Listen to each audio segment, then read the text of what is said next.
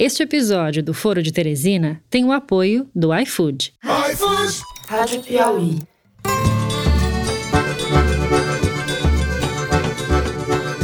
Olá, sejam muito bem-vindos ao Foro de Teresina, o podcast de política da revista Piauí. Conversei com duas autoridades da, dos supermercados, o preço chega para eles e eles estão se empenhando para reduzir o preço da cesta básica. Não vamos interferir no mercado de jeito nenhum. Eu, Fernando de Barros e Silva, em minha casa em São Paulo, tenho mais uma vez o prazer de conversar com os meus amigos. Malu Gaspar, no Rio de Janeiro. Fala, Malu. E aí, gente, tô aqui numa vibe 80s, fiscais do Sarney, com a minha telinha de fiscais do Sarney. Ela sempre inventa. É claro que eu vou seguir apoiando o combate à corrupção no limite das minhas forças, como profissional e como cidadão, porque é isso que eu espero que todas as pessoas que estão nos ouvindo façam.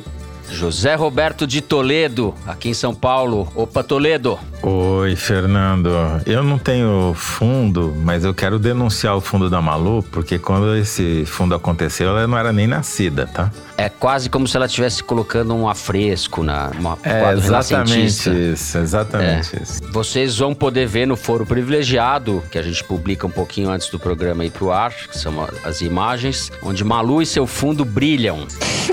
e Bernardo Esteves, em Minas Gerais. Bom dia, Bernardo. Oi, Fernando. Oi, pessoal. Ainda não sabemos o quanto o cronograma previsto para o desenvolvimento da vacina da AstraZeneca está impactado em razão da suspensão dos testes. É preciso aguardar e avaliar. Bom, antes de passar para os assuntos da semana, rapidamente, eu quero deixar aqui meu agradecimento de coração a todo mundo que me escreveu, desde que eu anunciei no programa passado que estava com Covid. Em resumo, eu tô sem sintomas desde o fim de semana, a caminho da recuperação plena. Então, se eu acreditasse em Deus, eu diria que as orações de vocês funcionaram. Muito obrigado pelo carinho. Bom, gente, além disso, eu queria pedir antecipadamente desculpas a vocês porque o áudio da Malu teve problemas técnicos e talvez a voz dela não saia com tanta qualidade como a dos demais participantes. Dito isso, eu passo direto para os temas da semana. A gente vai abrir o programa falando da disparada do preço dos alimentos nas últimas semanas e como isso está impactando a economia e as políticas sociais do governo Bolsonaro. Em seguida, no segundo bloco, nós vamos falar sobre o desmonte da Operação Lava Jato e dos novos capítulos da guerra que se instalou dentro da Procuradoria-Geral da República por causa da força-tarefa. Por fim, no terceiro bloco, a gente fala da suspensão dos testes com a vacina da farmacêutica AstraZeneca depois que um paciente reagiu mal ao medicamento. É isso, vem com a gente.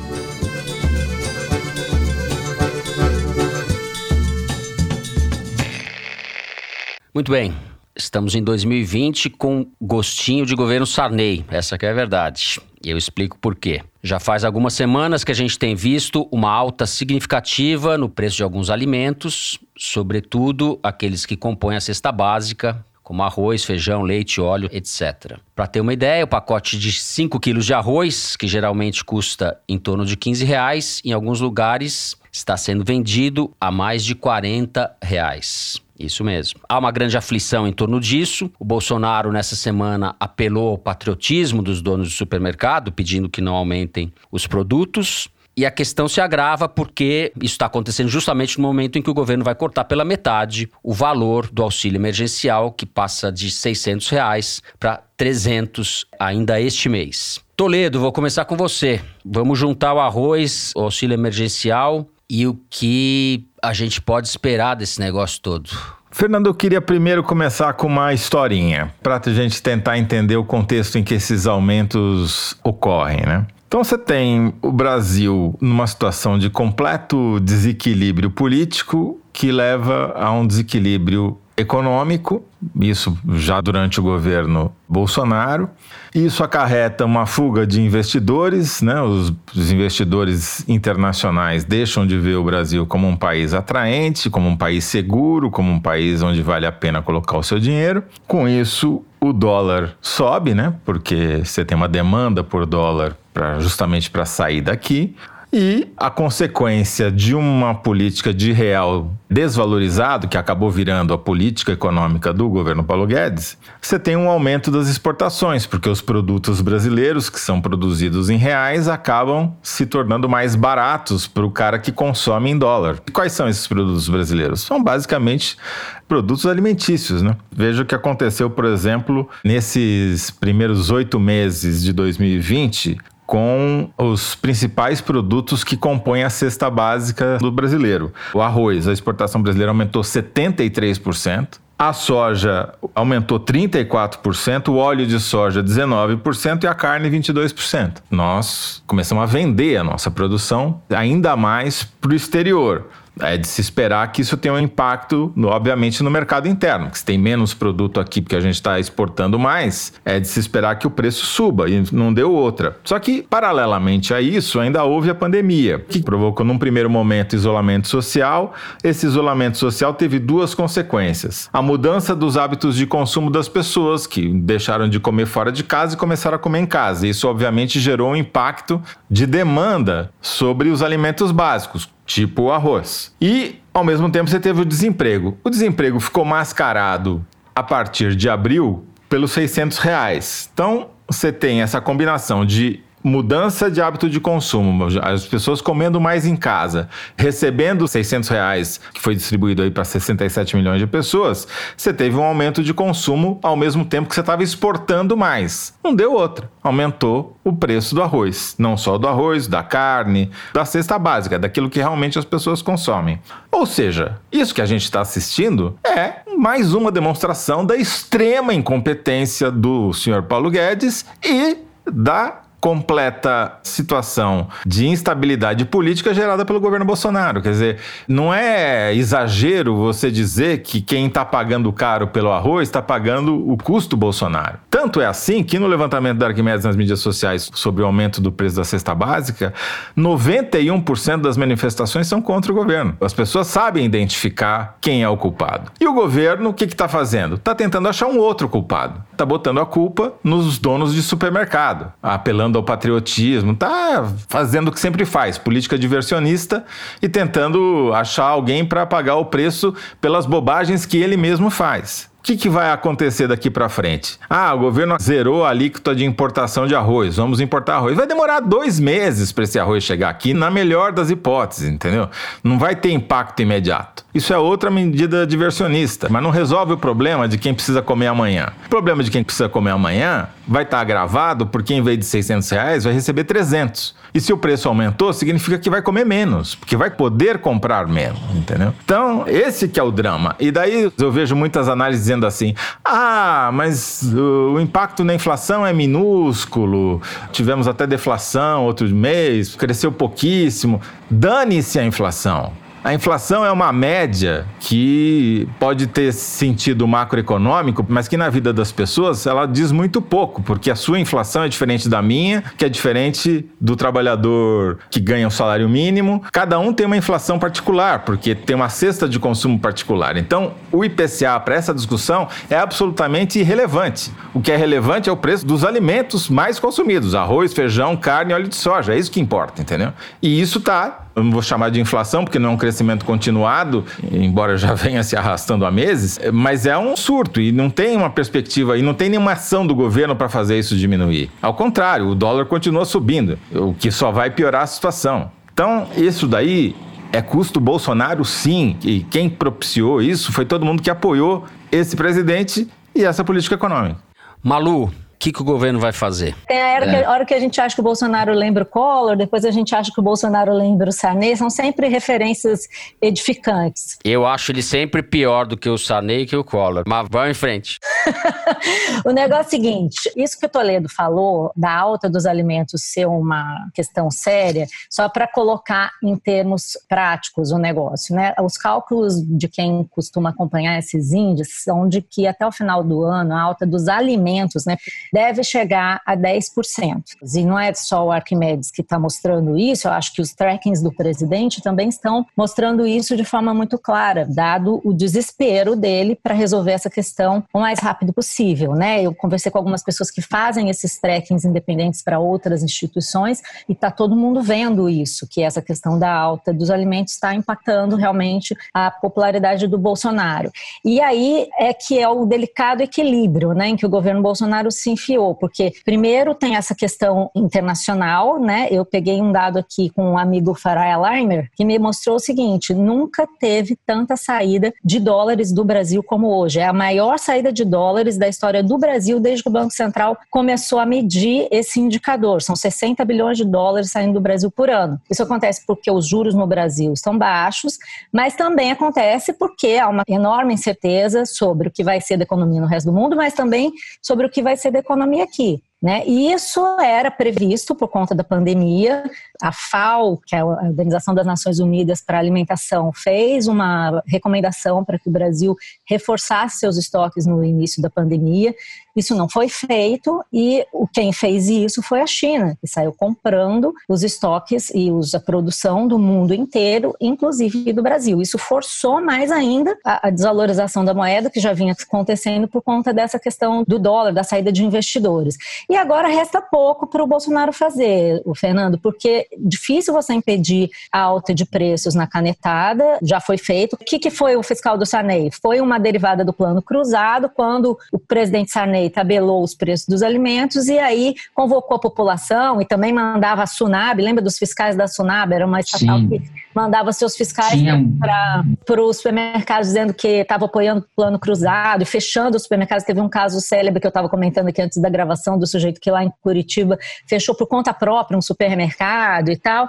E isso, na nossa memória, que nós que somos muito bebês, mas temos a nossa consciência política desde o berço, né, por isso que a gente lembra, também evocou ecos terríveis na memória dos donos de supermercado. Não foi outra coisa que eles foram fazer ontem, na reunião com o presidente Bolsonaro, senão não tentar acalmar os ânimos, porque internamente entre eles se temia isso. Eles sabem o que é o bolsonarismo e os factóides que o bolsonarismo pode criar. Havia um absoluto pânico de que o Bolsonaro ou algum desses minions das redes sociais, com medo justamente desse problema de popularidade, dessa péssima repercussão que está tendo essa falta de alimentos, incentivasse as pessoas a irem para os supermercados. Então, o que está vendo agora é um embate muito interessante entre essa coisa arcaica de tentar tabelar preço, de tentar convocar o patriotismo dos donos de supermercado, como se os caras não vivessem de lucro, contra esse blá blá blá liberal do Paulo Guedes, que de fato não sabe o que fazer com essa situação. Então, é verdade que você tirar o imposto de importação sobre o preço do arroz pode dar algum alívio, mas ninguém acha que isso vai realmente resolver o problema. Por outro lado, existe uma expectativa de que essa alta se ajuste à medida que cair um pouco o consumo, né? Porque dizem que parte desse aumento se deu justamente por isso que o Toledo falou.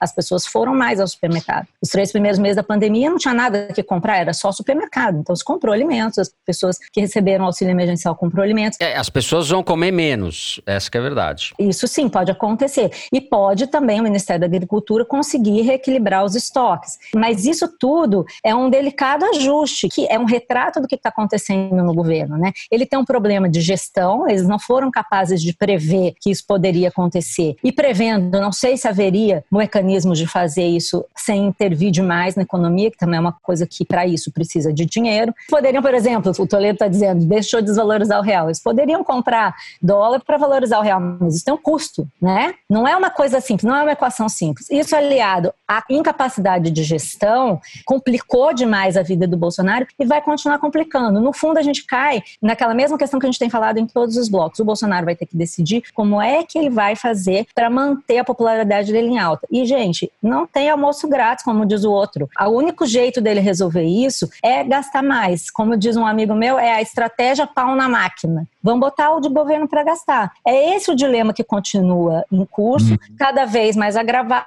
pelas consequências econômicas aí da estratégia do governo para combater a pandemia. E a tendência ao presidente optar por essa estratégia de mais gastos. Né? Agora, só duas memórias. Primeiro, né, eu já falei no programa passado que o Bolsonaro tinha batido no teto de popularidade dele, mesmo gastando 60 e sei quantos bilhões de reais por mês.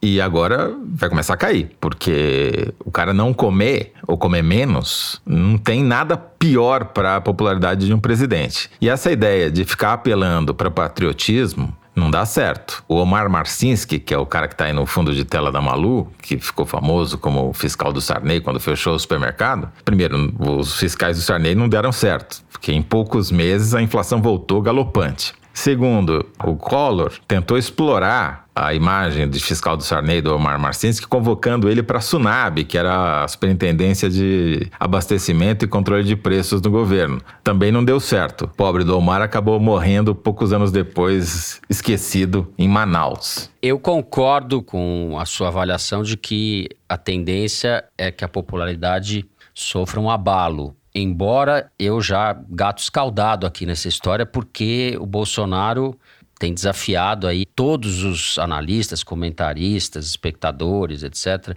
A gente não acreditava que ele fosse resistir a uma quebra da economia nesse nível que a gente viu durante a pandemia e as mortes que ele provocou, que o governo induziu em última instância, na pandemia. É, as explicações existem, o auxílio emergencial sendo a principal delas. Depois dessa roda, o Toledo lá atrás, quando o Bolsonaro começou a viajar, falou: olha, está fazendo aqui, está imitando o Lula tal, e tá de fato, esse tour que ele está fazendo, com motivos regionais, etc., fazendo esse personagem agora, né? Ele está se descobrindo como um personagem popular. Talvez isso não dure acho que é cedo para dizer isso, sabe por quê? Não está dado isso. Nós estamos nos próximos meses numa discussão sobre o que vai ser do orçamento público para o ano que vem. Ontem a gente viu que a junta orçamentária do governo está composta por militares. Quem vai comandar a discussão sobre o orçamento no Congresso não é o Paulo Guedes, é o ministro Ramos, da articulação política. Militares gostam de obras, de gastos, de dinheiro. Então, assim, vai depender muito do que vai acontecer agora. Se essa alta de preços passar e o governo conseguir dominar a narrativa e botar dinheiro no orçamento para o ano que vem para gastar mais, pode ser que ele consiga contornar. Uma coisa é o controle da narrativa, outra coisa é o controle do bolso das pessoas. Esse vai ficar mais vazio e a demanda é, o preço que ela vai pagar vai ficar mais caro. Eu acho que essa divergência ou essa dúvida é bom que a gente mantenha ela em evidência, porque aí tá a questão. As sete vidas desse desgracido, como diria o Dalton Trevisan, escritor Dalton Trevisan, que adora inventar essas palavras, né? As sete vidas do desgracido. Com isso, encerramos o primeiro bloco do programa. Vamos falar no segundo bloco de Lava Jato. A gente já volta.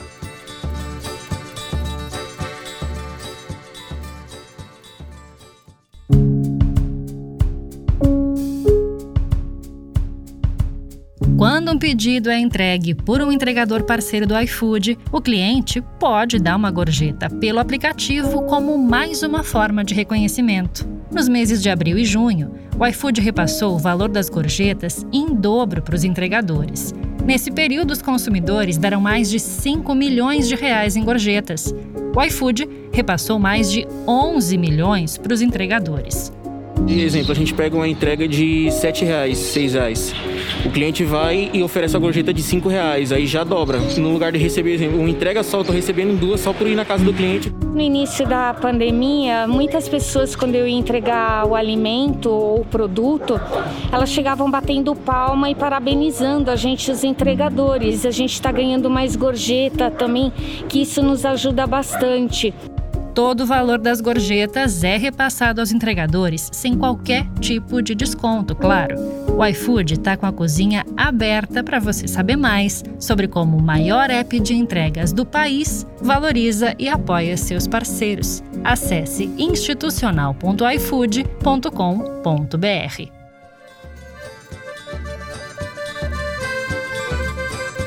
Muito bem, não é de hoje que se fala da crise ou da morte da Lava Jato. Esse assunto tem sido recorrente nas últimas semanas. Nós já falamos também aqui no programa, há um racha hoje dentro da Procuradoria-Geral da República. De um lado, o Procurador-Geral Augusto Aras, de outro, os integrantes da Lava Jato. Nos últimos dias ou nas últimas semanas, a operação sofreu uma série de reveses. O Deltan Dallagnol, o procurador, que é uma espécie de garoto propaganda da Lava Jato, saiu da operação alegando motivos pessoais, ele que tem contra ele várias reclamações disciplinares a respeito da conduta dele. Houve também uma renúncia coletiva de alguns procuradores da Lava Jato em São Paulo. Enfim, isso caracterizaria um desmonte em curso. Ao mesmo tempo, Malu, nessa quarta-feira, a Lava Jato fez uma nova operação, dessa vez envolvendo advogados que teriam usado contratos falsos para desviar recursos do chamado Sistema S do Rio de Janeiro. Entre esses advogados estão o velho Frederico Wassef, advogado da família Bolsonaro, né? O homem que escondeu o Queiroz, e o advogado do ex-presidente Lula, Cristiano Zanin. Qual é a sua avaliação, Malu, a respeito da Lava Jato? Ela está desidratada e está morrendo? Quais são os riscos embutidos nisso daí? Bom, sim, eu acho que a Lava Jato está no fim, pelo menos a Lava Jato que a gente conhece, né? Esses fatos que a gente está acompanhando nos últimos tempos, eu já diria que são o pós-Lava Jato, é tipo assim, o que, que vai ser feito do espólio da Lava Jato daqui em diante? É isso que está em discussão, é isso que está em disputa no momento. Não só dentro da operação, com esses fatos que você mencionou, como também hoje no Supremo Tribunal Federal, no Congresso, existe todo um rearranjo de forças para determinar determinar o que vai ser daqui para frente do combate à corrupção. Por exemplo, no Supremo você tem uma questão super importante que é uma virada de rumo na segunda turma do Supremo, que é que costuma julgar os casos da Lava Jato, com a licença agora e a futura saída do ministro Celso de Mello. Dizem que quem vai entrar no lugar é o ministro Dias Toffoli. Então, nessa turma, são cinco ministros, costumava dar sempre votos de 3 a 2 a favor da Lava Jato. Com a saída do Celso de Mello, está sempre empatando, empate a favor do réu e com a entrada de mais algum outro ministro, dependendo de quem for, a tendência é isso virar e aí as decisões favoráveis à Lava Jato podem ser revertidas ou a Lava Jato pode ter muito mais derrotas no Supremo. No Congresso há uma disputa e uma pressão para que se vote nos próximos meses a questão da PEC, da emenda constitucional que estabelece a prisão em segunda instância, se realmente o réu deve ser preso ou não a partir da condenação em segunda instância. Então tudo isso se soma a um momento de declínio que eu acho que começou, declínio em termos de popularidade, quando esse jogo contra a Lava Jato virou, no momento em que o Sérgio Moro foi para o governo Bolsonaro. Dali em diante, ficou claro, primeiro, que o Sérgio Moro estava colocando a ambição política em primeiro lugar, depois veio a Vaza Jato, que agravou essa percepção e ainda acrescentou mais elementos para demonstrar como alguns procuradores, especificamente o Deltan Dallagnol, ficou demonstrado que eles estavam, se achavam acima do bem e do mal. E não é à toa que ele está respondendo a todas essas reclamações. Eu acho que teve ali uma falta de compreensão do que, que aquilo significava por parte dele mesmo, já era para ele ter saído da operação há muito tempo, e a permanência dele na Força Tarefa só agravou aí essa crise, o embate em torno da Lava Jato. Depois foi escolhido o novo procurador-geral e o que vem sendo feito desde então pelo Augusto Aras e pelo time dele é o que a gente já tem comentado nos outros programas. Existe um desmonte da operação que na prática, hoje em dia, favorece principalmente o governo Bolsonaro. Sim, that's the point. É o estancar a sangria que o Romero Jucá falava, o Bolsonaro conseguiu, né, para acomodar os interesses dessa nova base do governo, que são exatamente os partidos que, depois do PT, são os que mais sofreram baixas com a Lava Jato. O PP, por exemplo, partido do líder do governo, Ricardo Barros, Pedro Correia, Luiz Argola, todos membros do PP que foram presos. Na verdade, é esse pessoal que está mais comemorando e mais feliz com esse desmonte institucional. Né? Tem PL do Aldemar da Costa Neto, setores do PMDB, Vamos lembrar que o Fernando Bezerra, também líder do governo no Senado, hum. todo esse pessoal se juntou em torno do Bolsonaro porque viu ali a chance de estancar a sangria. E é um trabalho que tem sido feito de forma determinada e metódica. E que, no final, vai dar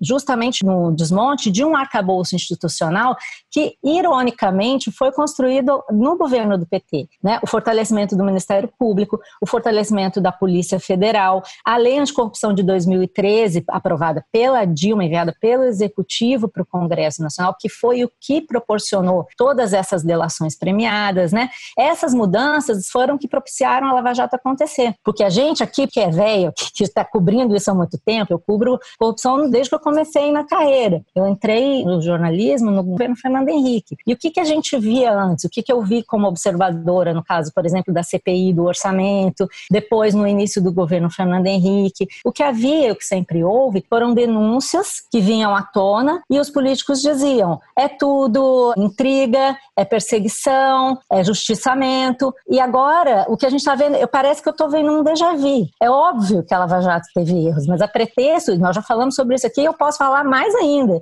Mas a pretexto de coibir esses erros, existe essa cilada narrativa em torno de que ah, existe um lavajatismo. E o lavajatismo é tudo que possa parecer que vai prender o político. Claro que existe uma extrapolação, existe tudo isso que a gente já falou, mas agora virou uma desculpa para você eximir as pessoas hum. de culpa. Então prende o, faz operação em cima do Serra, lavajatismo, faz operação em cima do Eduardo Paes, lavajatismo, faz operação em cima do Witzel, lavajatismo. Hoje é o Crivella, é tudo lavajatismo. Então vamos soltar o Queiroz porque é lavajatismo. Então acho que a gente tem que aprender a fazer a diferença, porque senão a gente vai cair na cilada de voltar décadas no tempo para o tempo em que havia escândalo na privatização das estatais no governo Fernando Henrique e ninguém conseguia prender ninguém. Na época da CPI do orçamento, em que havia escândalos de corrupção, ninguém conseguia prender ninguém. CPI do orçamento, a Malu está falando de 1993. Bom, deixa eu saber do Toledo se está todo mundo feliz com essa história aí, Toledo. Não, a pergunta é, a Lava Jato vai acabar? A Lava Jato não vai acabar. A Lava Jato,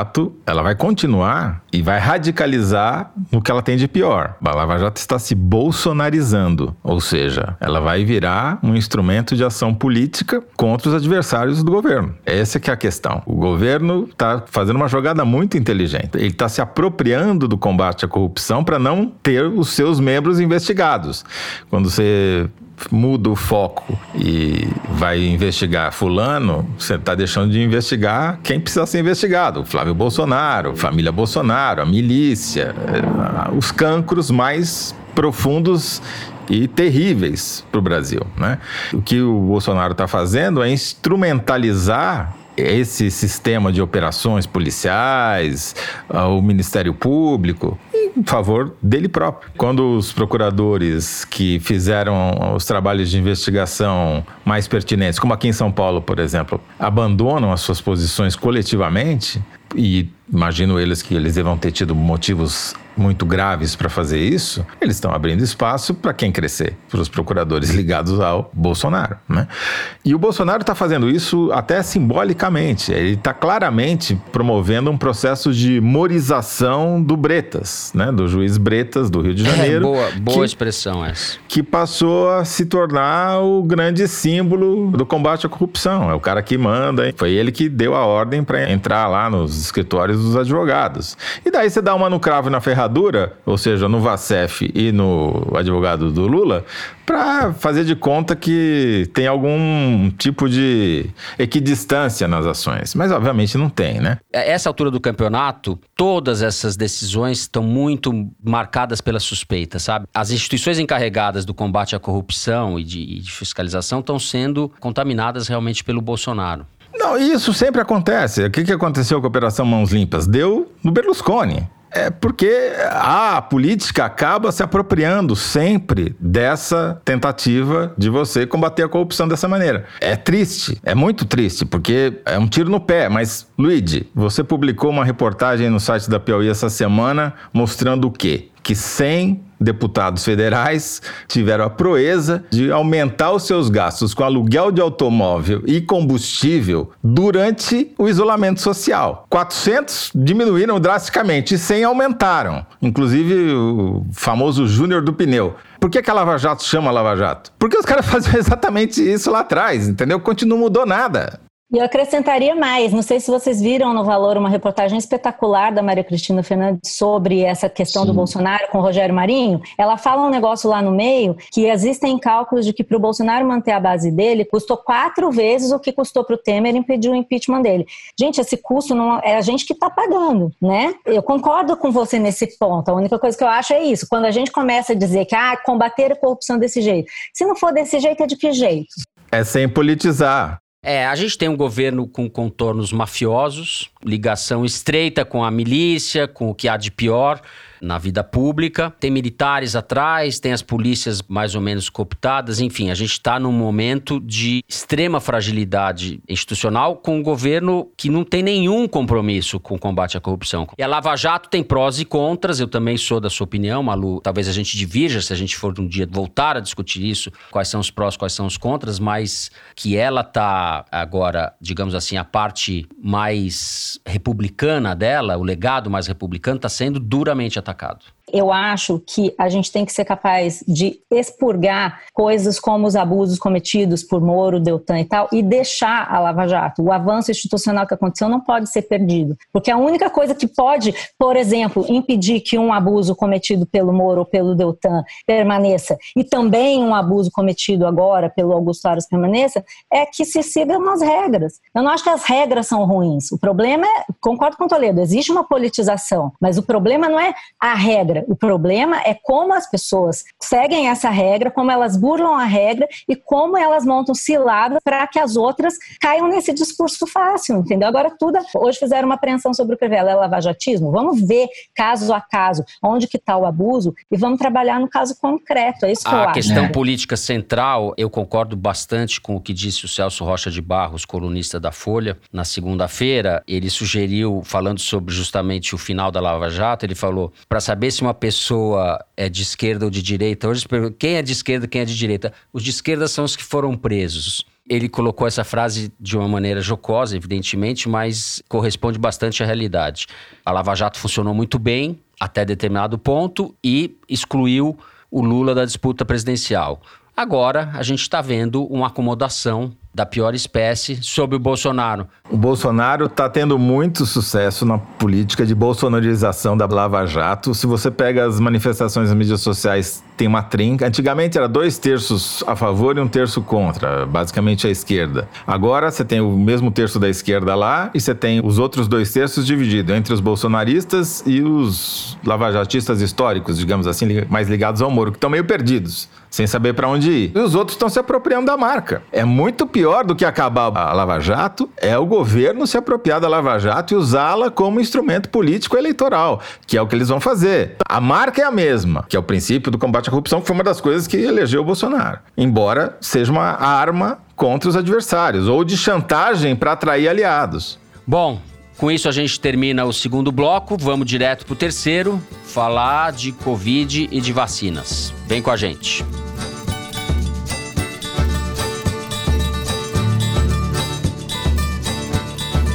Muito bem, Notícias não muito animadoras nessa semana. A farmacêutica AstraZeneca, que vem desenvolvendo uma das vacinas contra a Covid junto com a Universidade de Oxford, anunciou a suspensão dos testes depois que um dos voluntários no Reino Unido teve uma reação adversa ao medicamento. Não foram divulgados muitos detalhes sobre o caso até agora, mas o fato é que até segunda ordem os testes da vacina estão suspensos, inclusive aqui no Brasil. Numa dessas ironias ou tragédias do destino, o ministro interino da Saúde, o general Pazuello, deu uma declaração dizendo, abre aspas, em janeiro do ano que vem a gente começa a vacinar todo mundo, fecha aspas. Ele estava se referindo, Bernardo, justamente a essa vacina de Oxford, não é isso?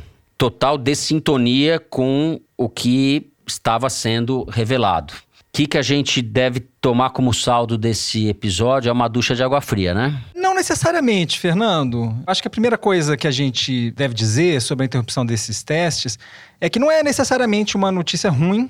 Pelo contrário, até depender do prisma pelo qual você olhar para essa notícia. Interrupções como essa são relativamente corriqueiras no desenvolvimento de vacinas. Esse tipo de evento acontece, a gente só não ouve falar. A gente está sabendo agora porque essa vacina está sendo desenvolvida em tempo real, sob os olhos da imprensa e da opinião pública. Eu estava aqui com alarmismo de leigo, né, Bernardo? É que isso não costuma ser notícia, e agora é. Aliás, vamos dar o crédito a quem merece. O furo da suspensão dos testes é do Stat News, um site americano de notícias sobre medicina e saúde. E eles continuam em cima dessa história, trazendo mais detalhes. A primeira reação que a gente devia ter com essa notícia é de alguma tranquilidade, porque ela mostra como quem está fazendo a vacina está preocupado com a segurança e não com a urgência de colocar um produto no mercado, como é o caso do general Pazuello. A suspensão dos testes é como um fusível que queima, e agora a gente vai olhar para o circuito para entender o que é que está acontecendo. E o que, que, a gente já sabe? Tem uma paciente no Reino Unido que apresentou sintomas neurológicos que são compatíveis com um tipo de mielite, que é uma inflamação da medula espinhal. E essa mielite transversal pode ou não pode ter sido provocada por uma infecção viral e pode, portanto, estar associada à vacina. Os testes foram suspensos enquanto os pesquisadores vão tentar entender se essa reação está envolvida ou não com a vacina e vão ser retomados caso eles concluam que seja por algum outro motivo. Quando os testes foram suspensos, ninguém sabia se essa mulher tinha tomado a vacina ou um placebo, porque os testes são duplos cegos.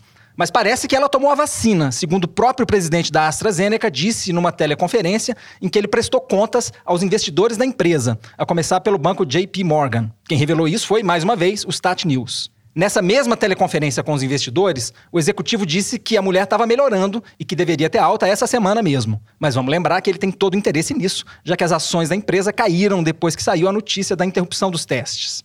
Mas é assim que a banda toca, Fernando. Eu acho que a gente devia se tranquilizar de alguma forma com essa notícia. Esse tipo de suspensão acontece, e inclusive os testes dessa vacina da AstraZeneca já tinham sido interrompidos uma vez em julho, só que ninguém ficou sabendo. Nessa ocasião, um voluntário apresentou sintomas neurológicos e a investigação mostrou que o voluntário tinha esclerose múltipla e que isso não tinha nada a ver com a vacina. Depois dessa conclusão, os testes foram retomados e, portanto, é possível que eles sejam retomados caso se constate que esses sintomas de mielite não têm nada a ver com a vacina que está sendo desenvolvida e testada. E é por essas e por outras que o desenvolvimento de vacinas é demorado. Vamos lembrar que o recorde atual para o desenvolvimento de uma vacina é de quatro anos, no caso da vacina da cachumba. A gente tem todo o interesse em pulverizar esse recorde e está fazendo o possível para isso. Mas não é por isso que a gente precisa se precipitar. A terceira fase de testes clínicos é a mais importante, porque é nela que a gente pode encontrar reações adversas raras, que podem virar um problema sério quando a gente pensa na escala em que a gente quer vacinar uhum. a população.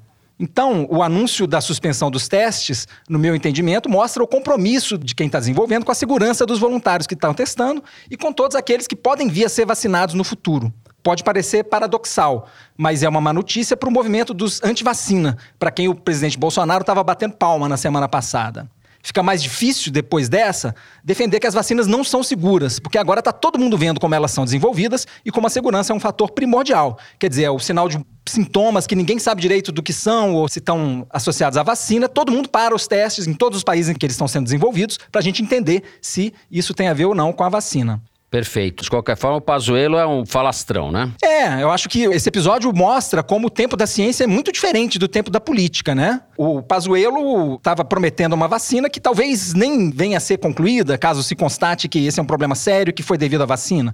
Então, realmente, assim, a gente tem que saber desses detalhes para poder julgar declarações como essa. Mas ele não está sozinho, né, Fernando Pazuello? O Ministério da Saúde russo anunciou essa semana que a vacina do Putin está liberada para a população, mas a fase 3 dos testes clínicos clínicos ainda está em curso. E, aliás, os resultados das fases 1 e 2, que foram finalmente publicados recentemente, estão sendo postos em questão. Tem gente que está enxergando sinais de fraude nesse artigo. Então, alto lá. Imagina se surgem nessa vacina russa sintomas, enfim, reações adversas que podem estar ligadas a ela e o Putin está querendo vacinar a população. A fase 3 vai ser feita em Curitiba, em todos esses lugares brasileiros que estão comprando a Sputnik 5 sem ter a mínima noção se ela funciona e se ela faz mal. Pois é. E do mesmo jeito, o Trump nos Estados Unidos está querendo querendo acelerar o desenvolvimento de uma vacina. Ele adoraria que tivesse uma vacina distribuída antes das eleições, que vão acontecer em novembro, em que ele vai tentar a reeleição. Então, enfim, o Pazuello não está sozinho, tem companhia ilustre aí nesse triste posto de, enfim, políticos que estão fazendo afirmações sem nenhum lastro, né, na ciência e sem compromisso com o, o tempo do desenvolvimento das vacinas. Mas então, Fernando, resumo da ópera. O desenvolvimento da vacina vai levar o tempo que precisar. Não dá para ir mais rápido. Então vamos continuar esperando de máscara, passando álcool gel na mão e evitando aglomeração. Sei que está quente, que tem muita gente com saudade da praia, mas ainda não é hora de aglomerar nas areias. Tá certo. Toledo. Ah, a gente fez um Luz no fim da quarentena, que foi ao ar nessa quinta-feira pela manhã, em que o Fernando Reinach explica muito bem, detalhadamente, como é que funciona a fase 3 e como é que foi no caso dessa suspeita de mielite transversal. Mielite transversal é quando essa inflamação pega os dois hemisférios do corpo humano, do lado direito e do lado esquerdo. Porque uma das causas de mielite é justamente infecção, pode ser infecção viral. E como essa vacina específica da AstraZeneca, desenvolvida pela Universidade de Oxford, ela usa um adenovírus de chimpanzé atenuado como instrumento para carregar as proteínas, a spike protein, famosa spike protein, né, que é aquela proteína que fica na lancinha do coronavírus.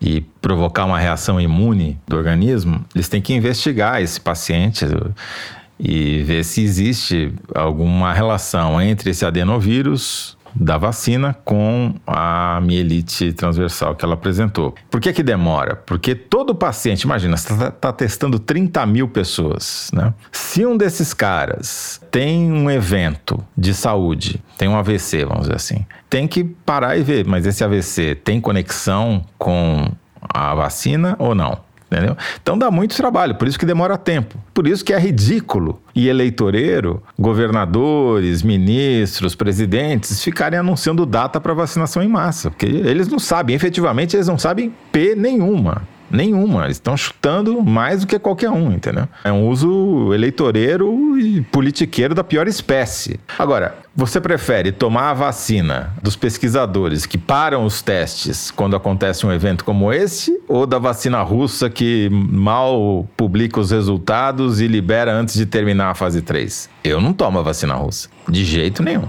Essa se vier passar da fase 3, eu vou ter mais confiança para tomar. Agora, a Rússia, eu não tomo. Eu sigo você, Zé. Doutor Toledo. Não, longe disso, longe disso. Mas, enfim, a gente no Brasil está caminhando fortemente para chegar na imunidade de rebanho, na imunidade coletiva, por incompetência, porque a doença continua se espalhando, né? Continua se espalhando, as medidas de isolamento foram todas para espaço, não adianta nem olhar mais índice, não existe mais índice de isolamento, só continua fechado o quê? Parque aos domingos, aos finais de semana e as escolas. É isso. O resto acabou, né?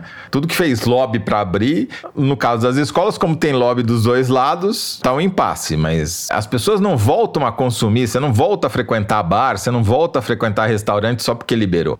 As pessoas continuam com medo. Então, essa falta de percepção de que você precisa de uma política pública integrada, conscienciosa, para ter algum tipo de luz no fim do túnel, no fim de luz no fim da quarentena, fazer um trocadilho infame, é que irrita mais, entendeu? O cara fica preocupado em anunciar que vai ter vacinação em janeiro, sabendo que ele não sabe P nenhuma sobre isso. É. Não, então, sobre politicagem, me falaram nos bastidores do governo que essa fala do Bolsonaro da semana passada sobre a vacina, quem quiser tomar que tome, encampada depois pela SECOM, não foi só porque eles queriam dizer que é uma política liberal e que cada um faz o que quiser com o seu corpo, mas sim por causa da possibilidade possibilidade de a vacina de São Paulo sair antes da vacina da de Oxford, né, que é da Fiocruz, que haveria dentro do governo um temor de que isso acontecesse, então seria uma coisa assim, ah, se você quiser tomar, que tome, não é comprovado, os testes, lembra que ele fez uma declaração sobre isso? Já preparando um discurso de descredibilização da vacina do outro. Esse passo da AstraZeneca complica um pouco a situação, né, Bernardo? Porque se realmente for cancelada a vacina, o Bolsonaro fica sem as vacinas que ele comprou, e aí o Dória em São Paulo pode sair na frente na corrida no ano que vem. É, e o Bolsonaro, antes disso, já tinha levantado suspeitas sobre a vacina pelo simples fato dela ser desenvolvida na China, né? O Bolsonaro está totalmente desalinhado, desde o começo da pandemia, né? Com o que vem dizendo os cientistas.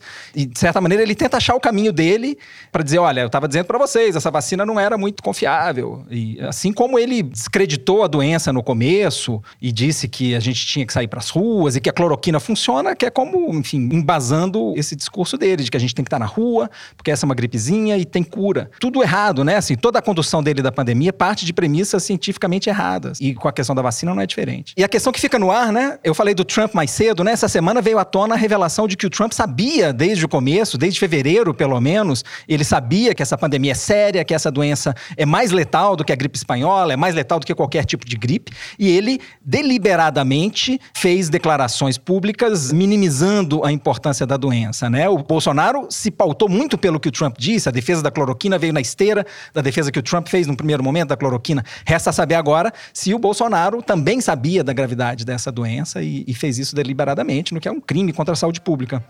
Muito bem.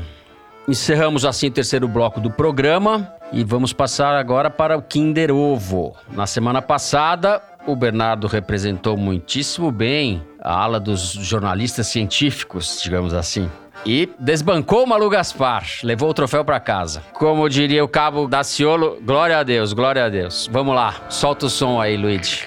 Eu sou muito grato a ter sido galã ou a ser galã, seja lá o que for. Mário Frias. Eu, costumo ser muito agradecido. Falei eu acertei, falei primeiro, hein? Chama o VAR aí, chama o VAR.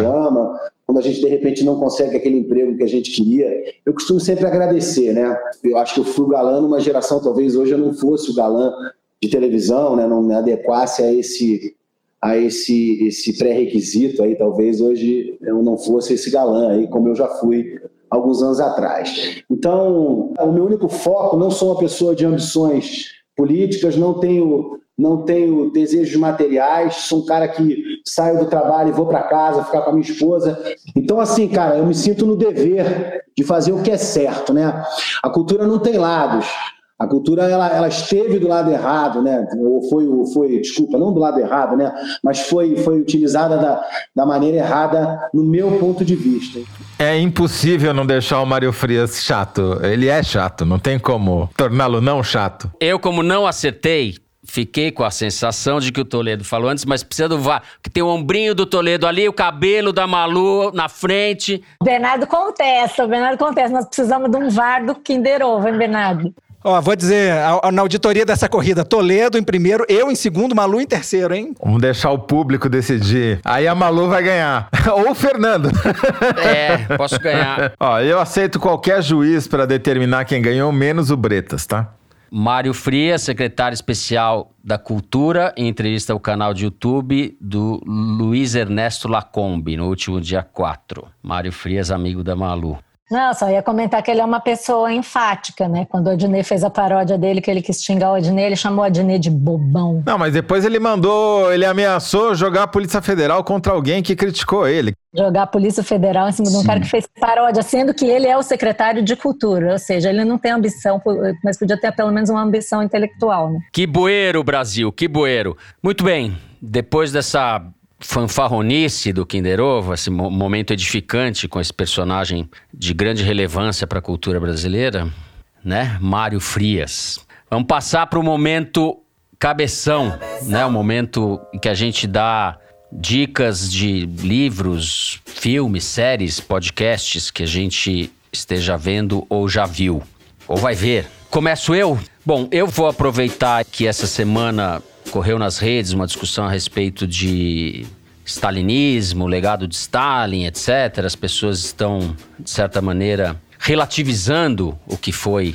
o horror desse período. E eu, na verdade, aceitei a sugestão do Celso Rocha de Barros, que indicou para alguém no Twitter um livro do historiador Timothy Snyder, que é um historiador da aula em Yale e é um especialista no século XX, especificamente na Europa do Leste. Ele publicou em 2010 um livro que chama Terras de Sangue: A Europa entre Hitler e Stalin. É um livro, é um catatal, é um livro de umas 600 páginas. E basicamente ele relata com muita documentação e em muitos detalhes que foram as mortes e o período de horror de Hitler e Stalin. Eu vou ler só um trechinho para vocês ele diz o seguinte: dos 14 milhões de civis e prisioneiros de guerra mortos nas terras de sangue entre 1933 e 1945, mais da metade morreu porque não tinham o que comer. Os europeus mataram intencionalmente de fome os europeus em quantidade horrenda na primeira metade do século XX. As duas maiores operações de extermínio, além do Holocausto, a fome ordenada por Stalin nos anos 30 e a fome imposta por Hitler aos prisioneiros de guerra soviéticos no começo dos anos 40 envolveram esse método de extermínio. E daí ele vai, vai falando, fazendo paralelos, diferenças entre o que foi o horror nazista e o que foi o horror stalinista, mas eu acho que não sobra muita dúvida do significado histórico e do legado trágico do stalinismo. Na verdade, desses dois experimentos coletivistas do século XX, que foram o nazismo e o comunismo, eles são muito diferentes entre si, sim, são diferentes, mas eles coincidem no essencial, que é o morticínio em massa e que marcaram de horror, de sangue, o século XX, né? Então, a minha dica vai para o Timothy Snyder.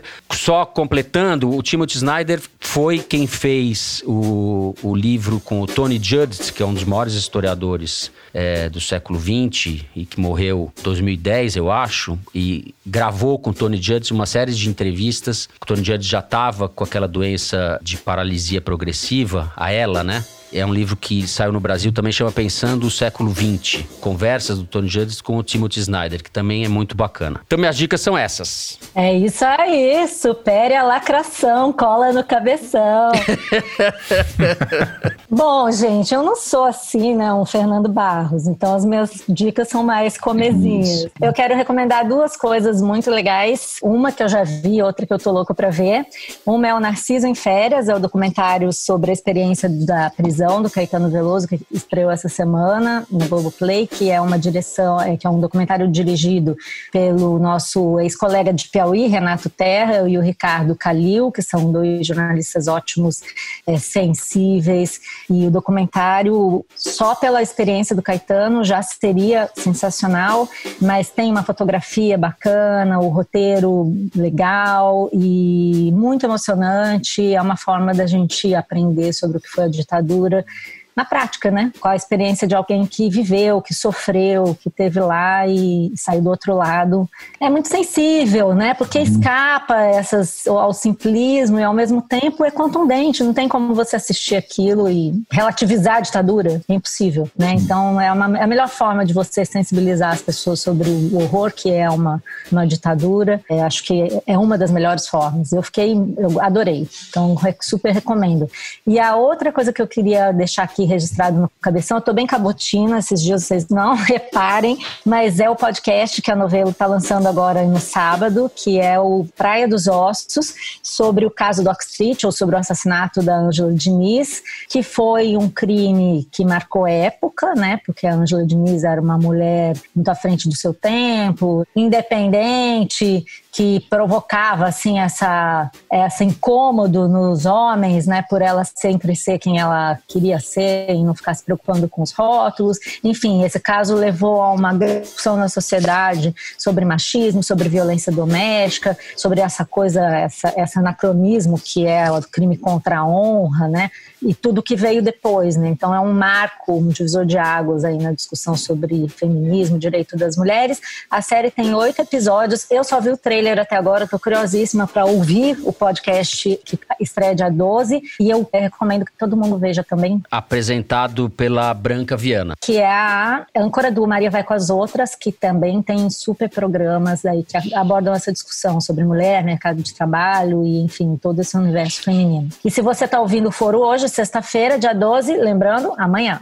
Então, Fernando, eu ando me refugiando na poesia para atravessar esses tempos pandêmicos. Queria recomendar para vocês o livro que eu estou lendo agora, que é da poeta gaúcha Angélica Freitas e se chama Canções de Atormentar. Foi lançado há poucas semanas pela Companhia das Letras e gostei muito, em especial, de um poema que tem no começo do livro chamado Traíra, em que uma menina sai para pescar com o pai. Eles pegam uma traíra, levam para casa e para vocês descobrirem o que acontece e que lições se tira para a vida desse episódio, eu deixo vocês procurarem no livro Canções de Atormentar. Só queria aproveitar já introduzir aqui o Correio Elegante e mandar um agradecimento para Mariam Daishun, que mandou um tweet copiando o Fernando, o Malu e eu sobre uma projeção que foi feita nessas projeções que usam esses projetores super potentes nas laterais de prédios, né? A projeção dizia caquistocracia e dava uma definição: sistema de governo em que líderes são os piores, menos qualificados, inescrupulosos. Brasil. Estamos subindo pelas paredes agora. Toledo Augusto de Campos. Não, eu não inventei nada. Foram os gregos, a culpa é dos gregos. Depois deste momento cabezione, então vamos para as cartinhas, para os ouvintes cabeções, né? Eu vou ler aqui uma mensagem que chegou do Léo Amaral. Ele diz o seguinte: Eu e meus amigos costumamos comentar os episódios do Foro e eu queria compartilhar com vocês uma expressão que a gente usa para se referir a Malu Gaspar. Malu espiã sensual. Calma, eu explico. Existe uma página de humor no Facebook chamada Glória Maria Espiã Sensual, que inventa histórias sobre a querida repórter da Globo. Associamos isso a Malu porque sempre ficamos impressionados com os bastidores que ela traz. Ela é nossa ídola. Saudações mineiras e mandem um beijo para os meus amigos, Thaís e Saulo. Grande abraço. Nossa, Thaís, um beijo ó. sensual, da espiã sensual, né? Bom, para continuar sensualizando, Fernando, tem aqui um tweet da Vivian M que revelou uma coisa que eu, eu, acho que é a primeira vez que eu vi isso no Twitter. As pessoas já contam como é que elas ouvem o foro, né? Umas preparando almoço, outras almoçando, indo e voltando para o trabalho, fazendo ginástica, etc. Mas essa daqui eu nunca tinha visto. Escreveu a Vivian M no Twitter. Depilando as pernas enquanto ouço o foro de Teresina da revista Piauí, porque hoje em dia não basta ser bonita. Gostei. Olha só, eu tenho uma mensagem para ler aqui sobre o Kinder Ovo da semana passada, que é do Diógenes Moraes de São Roque. Ele falou assim: Na semana passada, pela primeira vez, depois de quase dois anos ouvindo o foro, eu acertei o Kinder Ovo do Cabo da Ciola antes de todo mundo. Fiquei tão emocionado que, mesmo sendo ateu, soltei um sonoro glória a Deus e quase acordei meu pequeno Dante de dois meses que dormia profundamente no colo da mãe. Um abraço a todos. Gente, pelo jeito, só eu mesmo para errar esse Kinder Ovo, né? E aí eu tenho que mandar dois beijos. Um para a Joana e para todo o pessoal de Brotas, que o pessoal de Brotas arrasa. Um beijo para ela. E também para o Tai Veroto, que mandou uma mensagem super simpática aqui para nós, dizendo que ele é fã nosso aqui do foro. Fez uma canção e um clipe para o nosso caquistocrático presidente da República, uma sátira sobre a diversidade de existências. Eu adorei, Tai. Um beijo para você.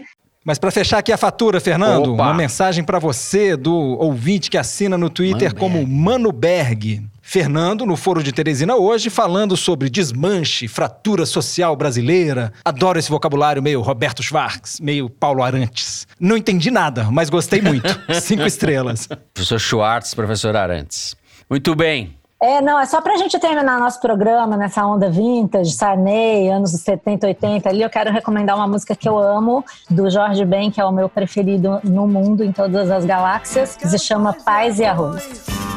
Amor é bom e vem depois, eu quero paz e arroz, amor é bom e vem depois. Muito bem, Jorge Ben no Foro de Teresina. Com pedidos e paz e arroz, o programa dessa semana vai ficando por aqui. O Foro de Teresina é uma produção da Rádio Novelo para a revista Piauí, com a coordenação geral da Paula Scarpim. O nosso diretor é o Luiz de Maza, as nossas produtoras são a Mari Faria e a Luísa Ferraz. O apoio de produção em São Paulo é do Vitor Hugo Brandalize e da Clara Reustab. A Mari Faria edita o vídeo do Foro Privilegiado, o teaser que a gente publica nas redes sociais da Piauí e no YouTube. A edição do programa é da Evelyn Argenta e do Thiago Picado. A finalização e a mixagem são do João Jabassi, que também interpreta a nossa melodia tema, composta por Vânia Salles e Beto Boreno. A nossa coordenação digital é feita pela Kellen Moraes. A checagem do programa é feita pelo Plínio Lopes. O Foro de Teresina tem sido gravado nas nossas casas, mas sempre com o apoio do Estúdio Rastro do Dani Di e da Som de Cena do Gustavo Zisman.